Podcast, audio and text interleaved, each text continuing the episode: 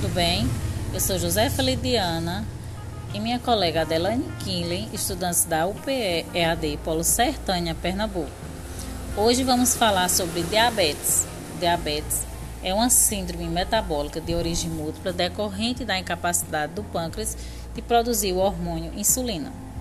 O papel desse hormônio, insulina, é reduzir a glicemia, permitindo que o açúcar que está presente no sangue possa penetrar dentro das células para ser utilizado como fonte de energia. A falta ou a inabilidade da insulina de efetuar corretamente os seus efeitos causa um aumento do açúcar glicose no sangue e, consequentemente, o diabetes. Então, a patologia do diabetes há uma preocupação constante com a qualidade de vida relacionada à saúde devido ao aumento do desenvolvimento das doenças crônicas.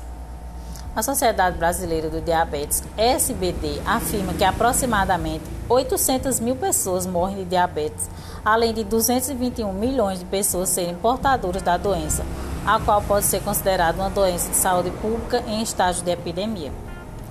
Então, os tipos de diabetes e suas diferenças. O diabetes tipo 1 ou diabetes mellitus, nele o corpo realiza um ataque contra as próprias células beta do pâncreas, que deixa de produzir insulina e chamamos isso de ataque autoimune. A doença surge em geral na infância e na adolescência, traz sintomas como vontade de urinar e perda de peso e tem origem autoimune. O pré-diabetes. O termo pré-diabetes é usado para indicar os pacientes que possuem potencial para desenvolver a doença. É tido como um estado intermediário entre a condição saudável e o diabetes tipo 2 já que para o tipo 1 não existe pré-diabetes, pois a pessoa já nasce com uma inclinação genética com a possibilidade de desenvolver a doença em qualquer fase da sua vida. Ser classificado como pré-diabetes significa que o paciente possui a oportunidade de reverter o quadro e retardar a evolução para a doença e suas complicações. Algumas ações podem ser adotadas na busca de reverter o quadro pré-diabetes, entre elas mudanças no hábito alimentar prática de exercícios físicos regulares. E o diabetes gestacional.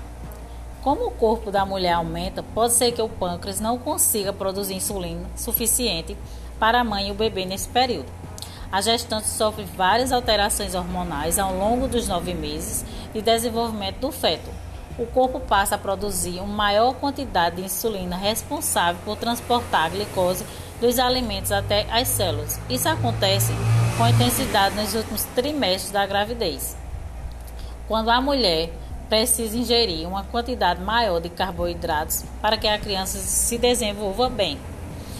E o diabetes tipulada, muitas vezes chamado de diabetes 1 meio, pois acaba sendo um surgimento tardio do diabetes tipo 1, diagnosticado normalmente em pessoas acima de 35 anos de idade. Ao contrário do que acontece com diabetes tipo 1, em que os anticorpos produzidos são maioritariamente um determinado tipo de diabetes estipulada, os doentes produzem um tipo de anticorpo chamado anti-GAD. O GAD, ou glutamato descarboxilase, é o nome de uma enzima muito importante no organismo.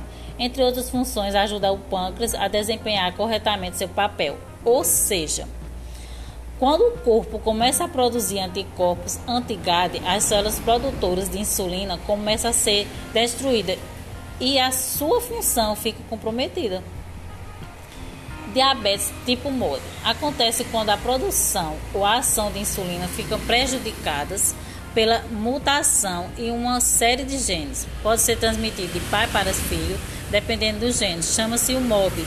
É um determinado nome por exemplo, o MOB3, gene envolvido no HNF1A, é um tipo mais comum. O diagnóstico é feito normalmente antes dos 25 anos de idade. Ter um dos pais com diabetes, ter diabetes na família há pelo menos duas gerações e não precisar necessariamente de insulina. Então, para evitar que você tenha diabetes, praticar exercícios, né? Reduzir o açúcar. Então, a educação em diabetes é muito importante para o tratamento. Não só o paciente precisa ser educado, mas também seus familiares e as pessoas com quem ele vive.